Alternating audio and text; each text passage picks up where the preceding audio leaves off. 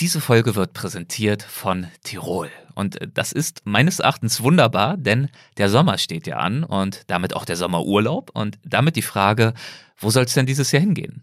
Ich war letztes Jahr für ein paar Tage in Tirol und ich fand es wieder großartig. Und auch in früheren Jahren hatte ich immer mal wieder die Gelegenheit, Tirol zu erkunden. Ob Städte wie Innsbruck, ob Nationalparks wie Hohe Tauern, da war ich als Kind oft, ob Burgen wie die Festung Kufstein oder Klettersteige in den Bergen oder auch das kristallklare Wasser des Aachensees, an dem ich ja vor ein paar Jahren mit André Schumacher unterwegs war.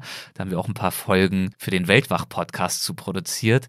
Jedenfalls jedes Mal, wenn ich bisher in Tirol war, hatte ich das Gefühl, ich hätte es gut und gern auch noch länger ausgehalten. Also ich werde jedenfalls so bald wie möglich zurückkehren und dann heißt es wandern, was das Zeug hält, Mountainbiken, Bergluft genießen, Wasserfälle bestaunen und so weiter und so fort. Und wenn das für euch auch gut klingt, dann schaut euch gern einmal auf www.tirol.at um. Dort findet ihr alle Informationen. Vielen Dank an Tirol für die Unterstützung und euch einen schönen Sommerurlaub und los geht's mit der Folge.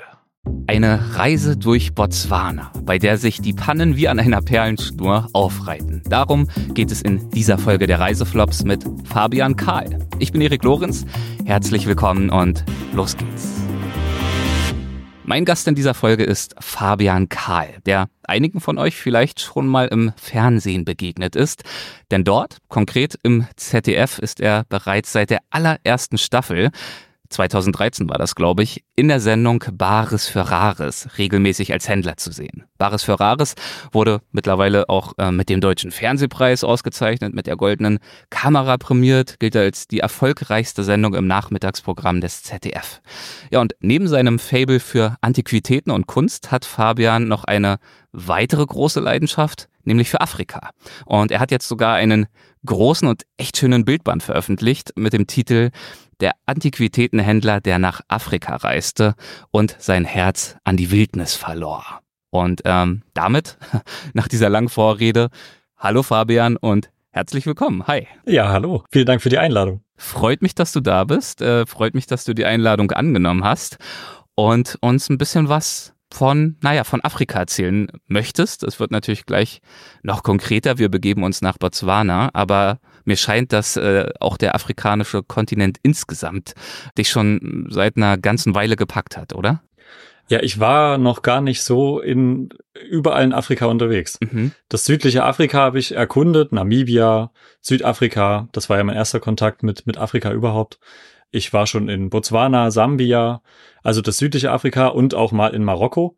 Aber ansonsten, das ist ja so ein riesiger und vielfältiger Kontinent, den habe ich jetzt noch so ausgiebig noch gar nicht bereist.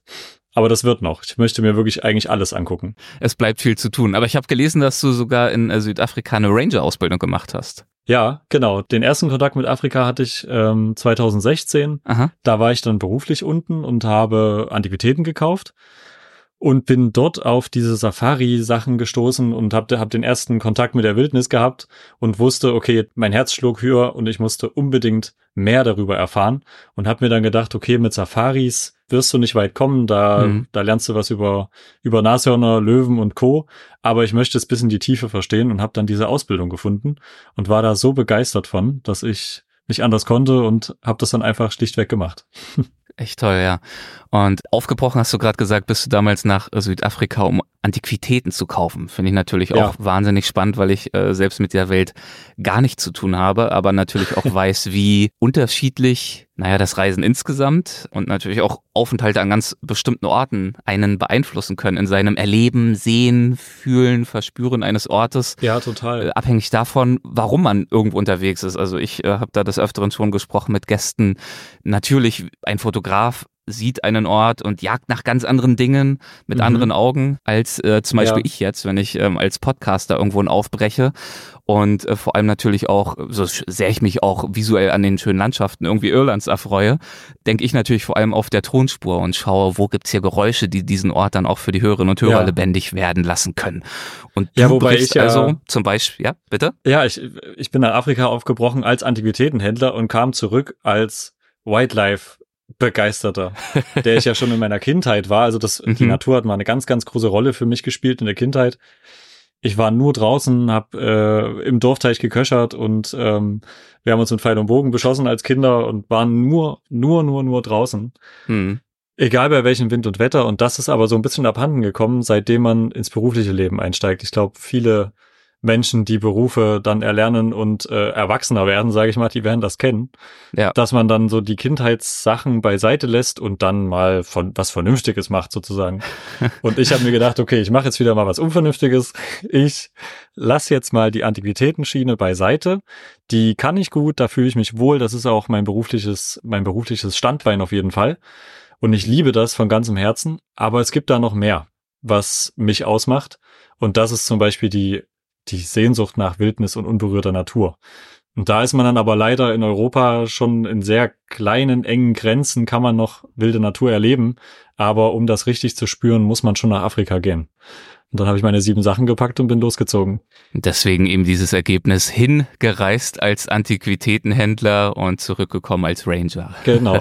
Aber trotzdem nochmal, bevor wir uns dann darauf fokussieren, was daraus entstanden ist, äh, würde mich doch nochmal ganz kurz interessieren, äh, wenn du mit dieser Antiquitätenbrille, mit diesem Fokus nach Südafrika aufbrichst. Wie gehst du dann dort vor, um die Stücke zu finden, die für dich spannend sind? Wendest du dich dann an, an Profis, an Zwischenhändler, die vielleicht schon äh, professionelle Kataloge haben oder schlenderst du da ganz locker und entspannt über irgendwelche Märkte? Ähm, nee. Wie findest du als Profi die Stücke, du bist ja wahrscheinlich auch auf irgendwas spezialisiert, ähm, die für dich spannend sind? Es ist nicht so. In so einem Land, in dem du vorher noch nicht warst. Genau, es ist jetzt nicht so, dass ich nach Afrika gereist bin, um dort den Markt zu erschließen für afrikanische Kunst oder um äh, auf Trödelmärkte, ja. Flohmärkte oder so, sonst etwas zu gehen, was es dort sicher auch gibt, sondern es war vielmehr so, dass jemand Baris Ferraris geschaut hat, hat mich angerufen und meinte, er wohnt seit Jahren, seit 30 Jahren nahe, nahe des Krüger Nationalparks. Er möchte jetzt aber wieder nach Deutschland zurück, wo seine Heimat war oder ist. Und er hat ein großes Haus, hat dort europäische Antiquitäten angesammelt über Jahre und möchte die jetzt verkaufen, ob ich mir das nicht anschauen möchte. Und deswegen bin ich rübergeflogen, weil ich bin gar nicht so der, der sich auskennt mit Afrikanistik. Das ist überhaupt nicht so mein Thema, ja. sondern eher die europäische Kunst steht bei mir im Vordergrund.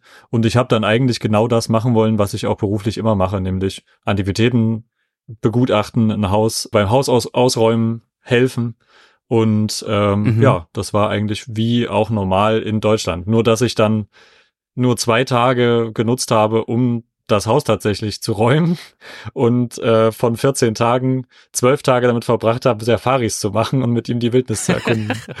hast du dich da aus dem ja, Staub gemacht? Das war ja, sehr cool. gut. Wie du, wie du schon äh, vorher gesagt hast, manchmal muss man dann auch unvernünftig sein, wobei ja das Unvernünftige eigentlich das Vernünftigere ist, könnte ja. man auch argumentieren.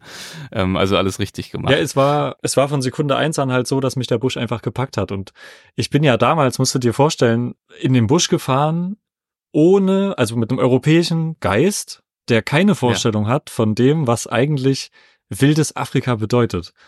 Und der, ähm, der Herr, bei dem ich das gemacht habe, dieses Haus ausgeräumt habe, der hat halt am unbegrenzten Krüger Nationalpark gewohnt, so dass die Wildtiere wirklich an, zu ihm aufs Gelände auch gekommen sind und im Umkreis von vielen Kilometern waren Löwen, Elefanten und alles zu finden.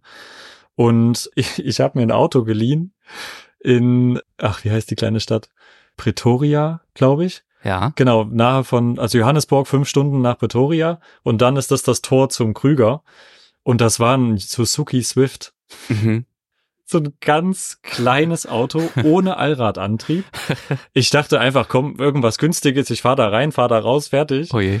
Und dann waren das aber bis zu, von ihm bis zur, äh, Quatsch, von, von der Stadt, wo ich es geliehen habe, bis zu ihm waren dann einfach nochmal anderthalb Stunden Fahrt quer durch den Busch. Also wirklich äh, keine geteerte Straße, völlige Schotterpiste. Ich mit dem Suzuki Zwift dahin gefahren und dachte mir schon, ach du Scheiße, wenn du jetzt hier stecken bleibst, Elefanten links, Löwen rechts, das war... Auf dem Servierteller. Irre, ich bin in so eine kleine Straße reingelaufen und direkt, da war direkt ein Löwenrudel. Damals war ich mir noch gar nicht bewusst, was das überhaupt bedeutet. Oh ne? Man Gott. denkt ja wirklich, es ist wie so ein Zoo, ja. aber ist es halt nicht. Nee es ist die pure Wildnis. Und das ist mir dann erst hinterher wirklich äh, klar geworden. Ja, und soweit ich weiß, und dann kommen wir vielleicht ja auch so langsam auf, auf das eigentliche Thema zu sprechen, äh, war das ja nur der Anfang, was so, naja, Fahrzeugpannen im weitesten Sinne äh, anbetrifft. Ja. Denn du möchtest uns ja heute mit nach Botswana nehmen. Ich glaube, als ihr, also deine Freundin Yvonne und du, als ihr nach Botswana aufgebrochen seid, Da hattet ihr wahrscheinlich schon ein bisschen mehr Ahnung, habt das Ganze schon ernster genommen. Mhm. Du hattest ja auch schon die Ranger-Ausbildung. Ja, da hatte ich ja schon dir. die Ausbildung auch hinter mir. Ja, genau. Genau. Und trotzdem lief es ja offenbar nicht wie am Schnürchen. Wann läuft's in Afrika mal wie am Schnürchen? Gut, fair Das point. gehört auch dazu. Ja. Also mhm. wir haben auch in weißer Voraussicht, es war ja Regenzeit, wir hatten wirklich äh, Glück mit dem Wetter, dass es nicht extrem geschüttet hat, haben wir aber trotzdem eine Guidin gehabt mit einem extra Auto. Mhm. Also wir waren mit zwei Autos unterwegs, was wirklich sehr, sehr hilfreich ist. Und unser Auto haben wir extra mit Seilwinde ausgesucht. Mhm. Ist zwar nochmal ein Kostenpunkt mehr, aber eine Seilwinde ist schon richtig gut, wenn dir irgendwas passiert. Weil sonst stehst du wirklich da und bist auf Hilfe angewiesen und wenn dann niemand da ist und dich findet, ja. wird's schwierig. Ja, also wir hatten da schon so ein paar Gedanken, gingen in die Richtung, okay, was ist wenn? Mhm. Aber es ist und bleibt Afrika völlig unberechenbar und äh, es sind dann am Ende so viele Dinge passiert. äh, Klingt verheißungsvoll. Die nicht unbedingt schief gelaufen sind, aber ja. es macht Spaß, auch sich da wieder rauszukämpfen und äh, diese Sachen zu, zu erleben, mhm. ist auch ein großes Abenteuer. Das macht Spaß. Insbesondere, wenn man äh, so weit weg von, naja, von allem ist, ist vielleicht falsch formuliert, denn du bist ja, ja umgeben von ganz viel, aber zumindest weit weg von Zivilisation und äh, irgendwelchen ja. Plan Bs, die eben sich auf externe Kräfte, auf andere Menschen, auf, äh, weiß nicht, den Autoverleiher, wen auch immer fokussieren, sondern Ihr seid dann ja. erstmal auf euch gestellt. So ist es. Ja, und es kommt auch so schnell keiner in den tiefsten Busch. Also das dauert. Na gut, dann, dann erzähl doch mal, ähm, wann äh, begann es denn auf dieser Reise zu holpern über die unebenen Straßen hinaus? Naja, also über die unebenen Straßen hinaus, da waren wir noch gar nicht, da fing es schon an zu holpern. nämlich mit bei der, beim Thema Dachzelt. Aha. Wir hatten ein Auto uns ausgesucht mit einem Dachzelt drauf, aber die Firma, bei der wir das gemacht haben, die leihen das halt regelmäßig aus und die gucken wahrscheinlich nicht mehr genau hin, wie ihre Dachzelte so richtig aussehen. Mhm. Auf jeden Fall ähm, haben wir dann wirklich, wir sind losgefahren, hatten unsere erste Station gemacht und haben dort das Dachzelt aufgemacht und haben gedacht, okay, wow, das geht nicht.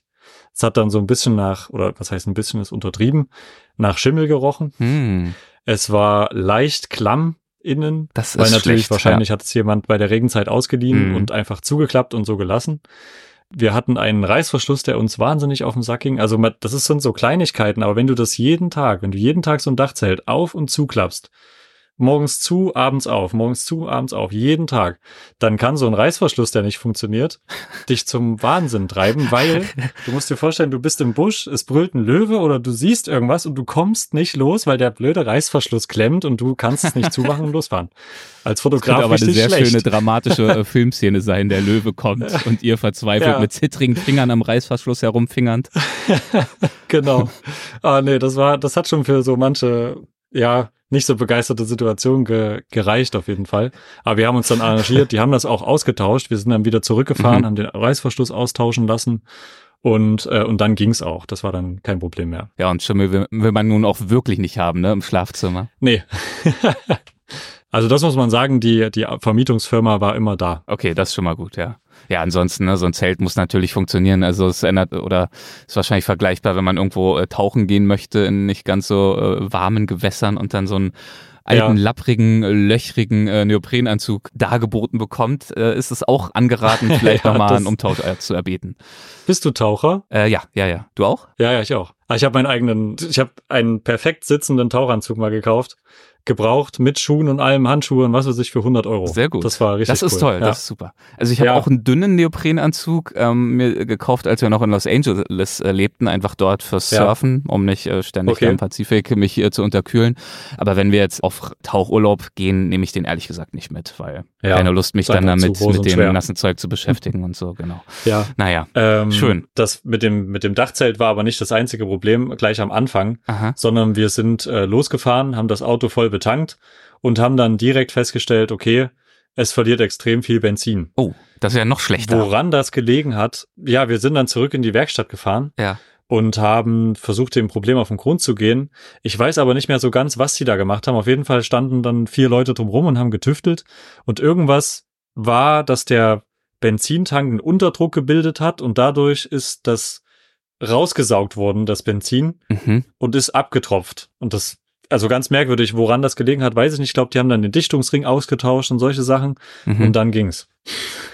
Hat aber auch erstmal ein paar Stunden verzögert, auf jeden Fall, bevor wir los konnten. Kostet auch wieder Zeit und Nerven und äh, mindert äh, sicherlich ja auch ja. das Zutrauen in dieses Gefährt, oder? Ich ja. meine, ihr wolltet damit ja schon äh, recht weit rein in den Busch. Das haben wir uns dann auch so gedacht. Also wir sind ja wirklich durch das komplette Okavango-Delta am Ende gefahren und bis nach Sambia und äh, dann runter durch ganz Botswana, auch in die Kalahari, das war so unser Plan. Und dann ging das halt gleich am Anfang mit diesem Auto so gehörig schief, sage ich mal, dass man dann ja ein bisschen das Vertrauen verloren hatte. Aber was willst du machen? Was willst du machen, ja. Wir haben dann gedacht, okay, komm, wir haben ja ein Satellitentelefon dabei. Wir haben auch noch ein Auto von der von unserer Guidin, der Maika, die war ja dabei. Mhm. Äh, mit dem könnten wir zur Not dann auch noch fahren, wenn irgendwas ist. Jetzt müssen wir einfach hier losfahren und schauen, was passiert. Also es bleibt ja nichts anderes übrig. Und lief es dann irgendwann besser? Hat das Auto besser performt und habt ihr vor allem auch gut performt? Also ich muss ehrlich gestehen, es war jetzt nicht immer nur das, die Schuld vom Auto, Aha. sondern äh, neben technischen Problemen damit hatten wir aber auch selbst Probleme, uns im Busch äh, richtig zu koordinieren, vielleicht sage ich mal. Aha, der Und menschliche Faktor, okay. der menschliche Aha. Faktor, genau. Wir sind dann in so eine Situation gekommen, die wir auch glücklicherweise durch ein, eine Sprachaufnahme, die im Telefon noch lief, haben wir die aufgenommen. Die kann ich dir, habe ich auch gerne als Audiodatei dabei. Wenn du Aha. die möchtest, kann ich die gerne mal abspielen. Ja, super. Lass hören. Wir kommen nochmal zurück.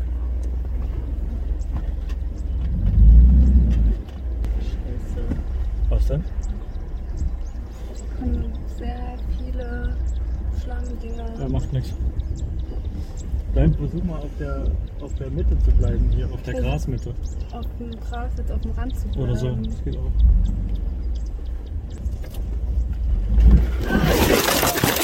Scheiße, oh, das hab ich gesehen.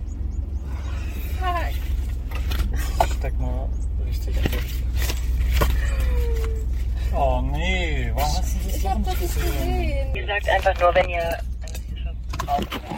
Eieiei, das, äh, das klingt überhaupt nicht gut. Erstmal witzig, also, ähm, dass da die Sprachaufnahme irgendwie noch nebenbei lief. Ähm, ja. Kommt uns natürlich jetzt hier sehr entgegen, sehr, sehr gut. Ähm, was, was war da los? Was ist da passiert? Ja, wir hatten vorher irgendwie Tonaufnahmen gemacht, deswegen lief das noch. Das lag dann so auf dem Armaturenbrett des Handy und hat alles aufgezeichnet. Und ähm, also die Situation war, ich wollte gerne Krokodile fotografieren am Kwai, das ist so ein, so ein Fluss im Delta. Und das war eigentlich ein ganz einfaches Unterfangen, denn man musste einfach nur am Fluss entlang fahren, noch nicht mal großartig mhm. Orientierung im Busch brauchte man, einfach nur am Busch entlang fahren und gucken, wo ein Krokodil sein könnte. Und wir sind vorausgefahren, unsere Guidin hinter uns her. Und unsere Guidin meinte dann durchs Walkie-Talkie, wir sollen äh, bitte nochmal zurückkommen. Sie hat etwas gesehen. Und Yvonne ist gefahren. Ich saß am, war Beifahrer, weil ich natürlich viele Fotos gemacht habe. Und Yvonne hat dann den Rückwärtsgang reingelegt und wir wollten eigentlich die Straße, in Anführungszeichen Straße, wieder zurück äh, fahren zur, zur besagten Stelle. So, jetzt ist aber in Botswana ist nicht viel mit Straßen, da ist alles total huckelig. Überall sind große Pflanzen, große Gräser, die alles äh, verdecken. Und so kommt's halt mal schnell, dass dann, dass man dann vom Weg abkommt und irgendwo so ein bisschen mit einem Rad über die Wiese fährt, sage ich mal, mhm. in der natürlich an, an einem Fluss wie dem Kwai sehr viele Elefanten große Löcher graben, ah, ja. um sich mit dem Schlamm, den sie dort finden, den Rücken zu beschmieren und den Körper zu beschmieren, um sich vor Ungeziefer zu schützen. Diese Löcher können von, von kleinen Mulden bis riesigen Löchern sein, wo ein ganzes Auto verschwinden kann. und du kannst dir ja schon fast denken, was passiert ist. Ihr habt wahrscheinlich jetzt kein kleines, kein, kein kleines erwischt. Wir sind wirklich rückwärts einfach nur in ein Loch reingerutscht. Oh wo das halbe Auto drin stecken geblieben ist. Also wirklich das, das Auto steht mit dem einen, mit, der, mit den Vorderrädern in der Luft, mhm. mit den Hinterrädern im Schlamm. Der Motor läuft noch. Es ist auch Gott sei Dank nicht so, dass Wasser, das Wasser stand in dem Loch auf jeden Fall mhm. ähm, sehr hoch. Es ist aber nicht in den Motor reingelaufen, dadurch, dass es noch lief und dadurch, dass wir so in einer Schrägstellung waren, ging der Motor auf jeden Fall noch. Das war schon mal sehr gut. Das ist immer schon mal äh, 100 Punkte, aber es ging nichts vorwärts und gar nichts zurück. Oh also, nein, was für ein Bild. Krass. Ein, ein gehöriger Schock. Ja. ja. Das Kameraequipment flog durch den, durch das Auto. Ihr hoffentlich nicht. Euch ist nichts passiert, oder? Nee, wir waren angeschnallt und alles gut. Ja. Da Gott sei Dank gar nichts. Aber dann stehst du da, mitten im Nirgendwo. Und auch, äh, also natürlich auch irgendwie deprimierend, oder? Ich möchte jetzt natürlich nicht äh, Yvonne als äh, Fahrerin hier kritisieren, aber in so ein riesiges Loch reinzufahren, muss man natürlich auch erstmal schaffen. ja, naja, das ist, äh, ich glaube nicht, dass es deprimierend war, sondern es war eher, es ist interessant, mal auch sowas zu erleben, finde ich. Ja. Und, äh, Und vor allem kam dann wahrscheinlich die Seilwinde ins Spiel, oder? Die du ja vorhin schon ja, genau. angesprochen hast. Man muss erstmal ruhig bleiben und ja. dann muss man natürlich auch ganz vorsichtig erstmal aussteigen und gucken, ob nicht irgendwelche Elefanten in der Nähe sind, keine Löwen rumliegen, die Flusspferde auch im Fluss bleiben. Die hatten wir nämlich direkt in, in nächster Nachbarschaft, mhm. während wir uns da versucht haben zu retten.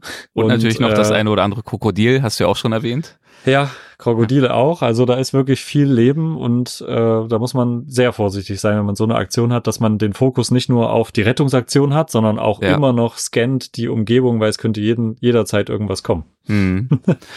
ja. Ah, aufregend. Und äh, ja. wie ist es euch dann gelungen, das Auto wieder rauszuziehen? Tatsächlich einfach Seilwinde an und dann war's das oder war es ein bisschen aufwendiger? Genau. Wir hatten Gott sei Dank die Seilwinde. Wir ja. haben erstmal versucht, das Auto äh, leichter zu machen, haben alles, was, was drin war, erstmal rausgeräumt. Und dann mit der Seilwinde und dem Auto von unserer Guidin haben wir uns dann sehr schnell wieder befreien können. Das hat jetzt vielleicht, ich denke mal, zwei Stunden gedauert, was sehr, sehr schnell ist für normalerweise Regenzeit in Botswana. Also wenn man da feststeckt, mhm. da kann es nochmal ganz anders aussehen. Meine Güte, okay. Und es ist nichts passiert. Nichts passiert. Nicht, also keine Delle, kein Kratzer, gar nichts. Gott sei Dank. Das ist natürlich gut. Ja. Sonst geht's natürlich schnell auch ins Geld. Ja, sonst, oh nee, ja. Autovermietung und was weiß ich. Oder stell dir vor, wir hätten nicht weiterfahren können, weil, ja, es kann ja sonst was sein. Nee, da hatten wir wirklich Glück. Okay. Glück im Unglück. Das war aber auch die einzige Panne, die wir selbst verschuldet haben. Kamen noch welche hinzu, die ihr nicht selbst verschuldet habt? Ja. Oh. Es kam, die ein oder andere kam noch dazu. Also, wir sind dann durch Botswana sehr gut durchgekommen. Wir haben das Okavango-Delta ohne Pannen überstanden mhm. und sind dann weitergefahren in die, äh, in den Chalachadi Transfrontier Park. Das ist nochmal ein ganzes Stück weg vom Delta. Da ist Wüste oder wüstenähnliche Savanne, kann man mhm. fast sagen, sehr, sehr trockenes Land, um dort die Sun Bushmen zu sehen. Und da gab es eine große Lodge, die haben das angeboten, dass man äh, dort mit den Sun, die haben dann so, führen dann traditionelle Tänze auf und zeigen ihre Jagdstrategien und solche Sachen. Man geht mit denen in den Busch und kann da sehr viel lernen über Pflanzenheilkunde und sonstiges. Mhm. Das fanden wir sehr spannend und wollten wir unbedingt machen. Und wir sind dann ähm, an die Lodge gefahren und sehr weit entfernt davon gab es dann eine Campsite, wo wir unser Auto abstellen konnten. Und gerade als wir auf diese Campsite kommen oder kurz davor, macht es laut Bling und irgendwas fällt von unserem Auto ab. Und ich gehe auf die Bremse und es tut sich gar nichts mehr. Oh. Und ich denke so, okay, jetzt haben wir die Bremsen verloren. Und ich war natürlich in voller Fahrt, sage ich mal. Hm. Der Vorteil am Botswana war dabei, dass halt Botswana sehr sandig ist. Also das ganze Land äh, ist überdeckt mit, mit dickem, großen Sand oder mit hohem Sand. Und dadurch hat das, das Auto dann, äh, konnte ich zwar nicht mehr bremsen, aber das Auto wurde durch den Sand Gott sei Dank gebremst und es ist dann nichts passiert, aber wir hatten dann einfach keine das heißt, Bremsen mehr. Ihr habt die Bremsen verloren, also das habe ich auch noch nicht gehört als Satz. Ja. Ich habe ja nicht so viel Ahnung von, von Kfz, aber das Bremsen einfach mal so abfallen, sollte ich weiß auch idealerweise nicht, natürlich ging. nicht passieren. Ich weiß nicht, wie das ging. Der Autohersteller hat auch gesagt, äh, was der, der Autovermieter hat auch gesagt, er weiß nicht, wie das gekommen ist. Wahrscheinlich durch Sand, eben durch diesen Sand und Schmierfett, hm. dass es da zu Reibungen kam, immer wieder, immer wieder. Und äh, dadurch, dass wir ja nur in der Wildnis unterwegs waren, nur auf sandigem Boden, ja. war da vielleicht eine Fehlkonstruktion oder ungünstige Stelle mit Öl und da hat's das einfach durchgerieben und die sind dann einfach abgefallen. Wir haben die dann wirklich auf dem Weg liegen sehen. Ach, verrückt. War aber auch Glück im Unglück, weil wir waren auf unserer Campsite und konnten dort ja bleiben und waren jetzt nicht mitten im Nirgendwo, Gott sei Dank. Und haben dann die, die Autovermietung angerufen und die kam dann auch. Das war für die auch ein Fünf-Stunden-Ritt bis zu uns und haben dann die Bremsen im Busch gewechselt. Da weißt du aber auch nicht, ja, wenn jetzt noch mehr ist oder wenn jetzt was ist, was wir nicht wussten, dann müssen die wieder zurück und wieder hin und keine Ahnung. Also es ist alles nicht so einfach. Wie hat sich eure Beziehung zu, euer Zutrauen zu eurem äh, Wagen entwickelt in dieser Zeit? War das irgendwann ja, eine Hassliebe, weil ja, er euch ja natürlich auch ganz viel ermöglicht ja, hat? Das Vertrauen in den Wagen war so zwiegespalten. Also wir waren ja zwei Monate unterwegs. In den zwei Monaten ist zwar viel passiert, aber die meiste Zeit lief das Ding und auch gut und wir konnten alles machen, was mhm. wir wollten. Das Vertrauen in die Autofirma wurde aber immer größer. Immer größer? Überrascht mich jetzt. Ja. Ich hätte jetzt gedacht, okay, die Bremsen fallen ab, das äh, Zelt schimmelt weg, das Benzin tropft irgendwie weg, ähm, sind ja erstmal ja. keine Anzeichen für gewissenhaftes Arbeiten. Das stimmt schon, aber wir hatten nie das Gefühl, dass wir im Regen stehen gelassen werden. Das ist sehr gut. Mhm. Also wenn du jemanden erreichst und der sagt, jawohl, ich kümmere mich und die schicken sogar ins fünf Stunden entfernte, äh, in den, ja, in die fünf Stunden entfernte Wildnis jemanden hin, der die, der die Bremsen macht, dann bist du beruhigt und dann geht das auch. Und die haben sehr gute Arbeit geleistet. Es war ein Ding von ein paar Stunden und dann waren die Bremsen wieder dran und wir konnten weiterfahren. Also fantastisch. Das ist gut, da kann ich wirklich nur einen Hut ziehen, auch wenn Sachen passieren. Da, da kann ja am Ende vielleicht auch niemand was dafür.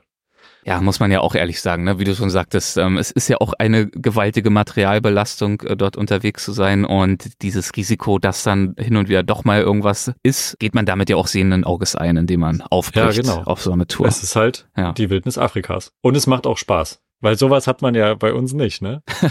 Also insbesondere keine Elefantenlöcher. Ja, was ich er erzählt auch, sich auch schöner, in so ein Elefantenloch reinzufahren versus, ah, ich habe das Schlagloch übersehen bei uns irgendwo. Genau. Auf einer auf einer Landstraße. Ja, in Botswana gibt es nur zwei geteerte Straßen. Das mhm. ist alles. Sonst ist das alles Schotterpiste und Sand.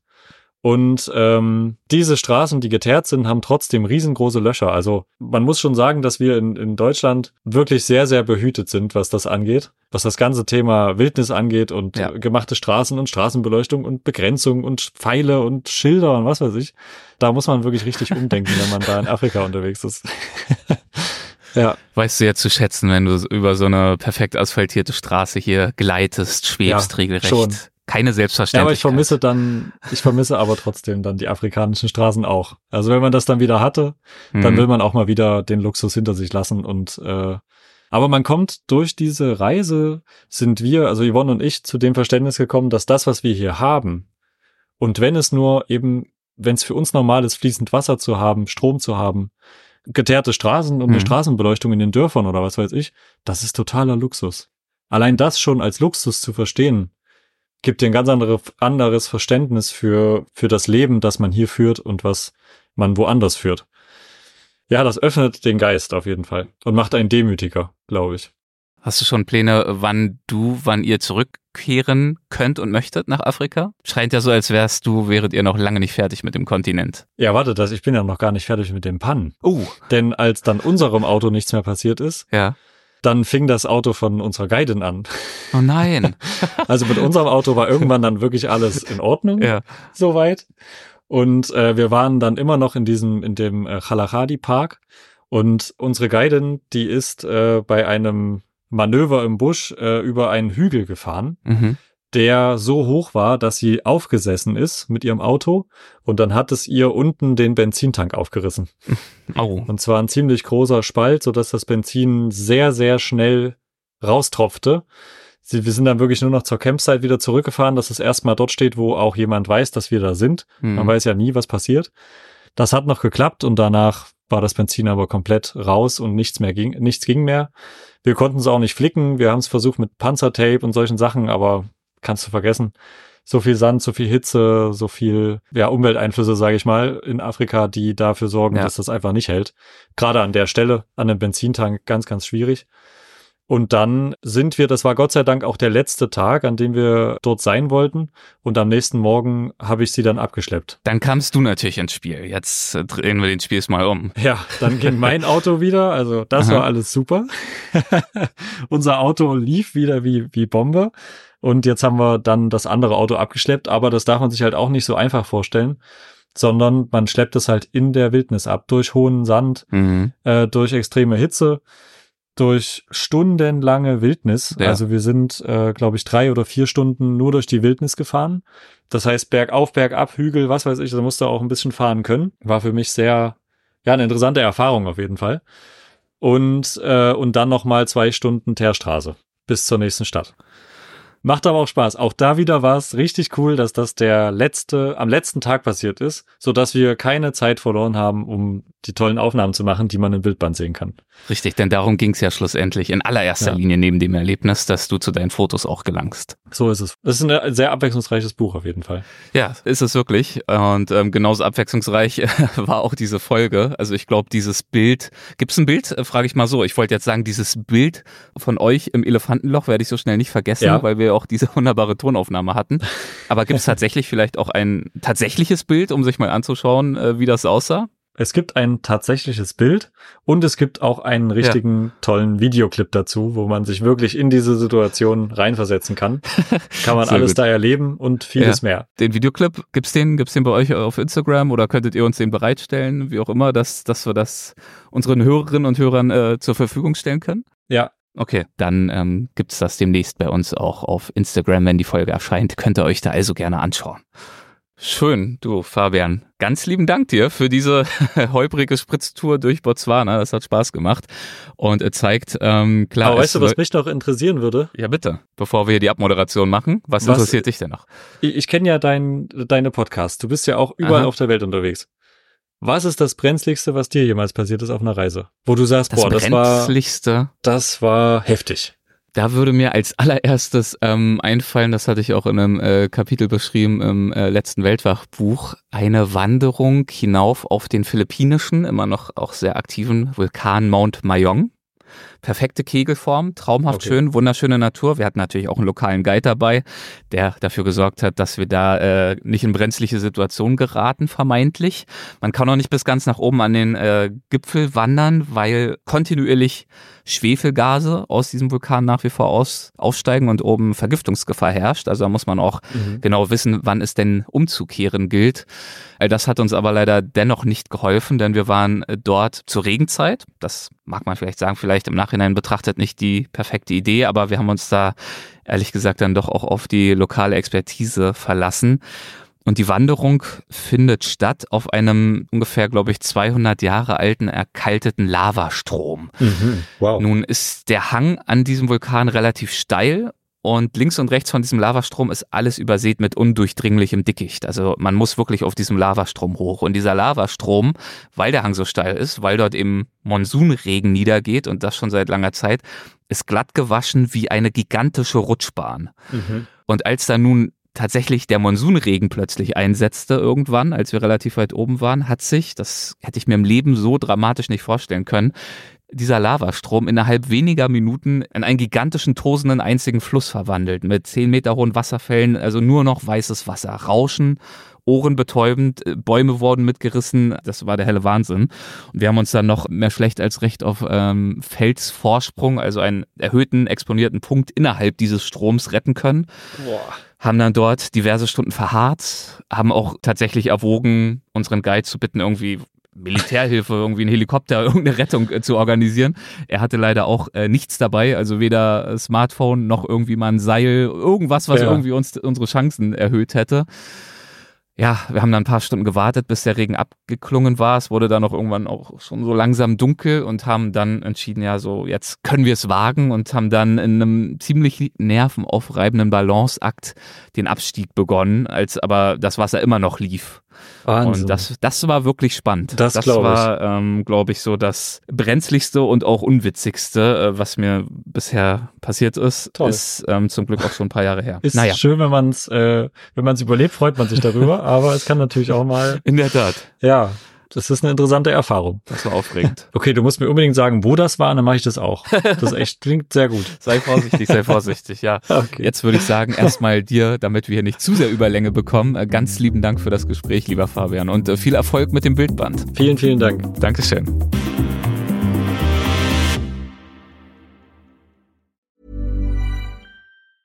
Ever catch yourself eating the same flavorless dinner three days in a row? Dreaming of something better? Well, HelloFresh is your guilt-free dream come true, baby. It's me, Kiki Palmer. Let's wake up those taste buds with hot, juicy pecan-crusted chicken or garlic butter shrimp scampi. Mm. Hello Fresh. Stop dreaming of all the delicious possibilities and dig in at HelloFresh.com. Let's get this dinner party started.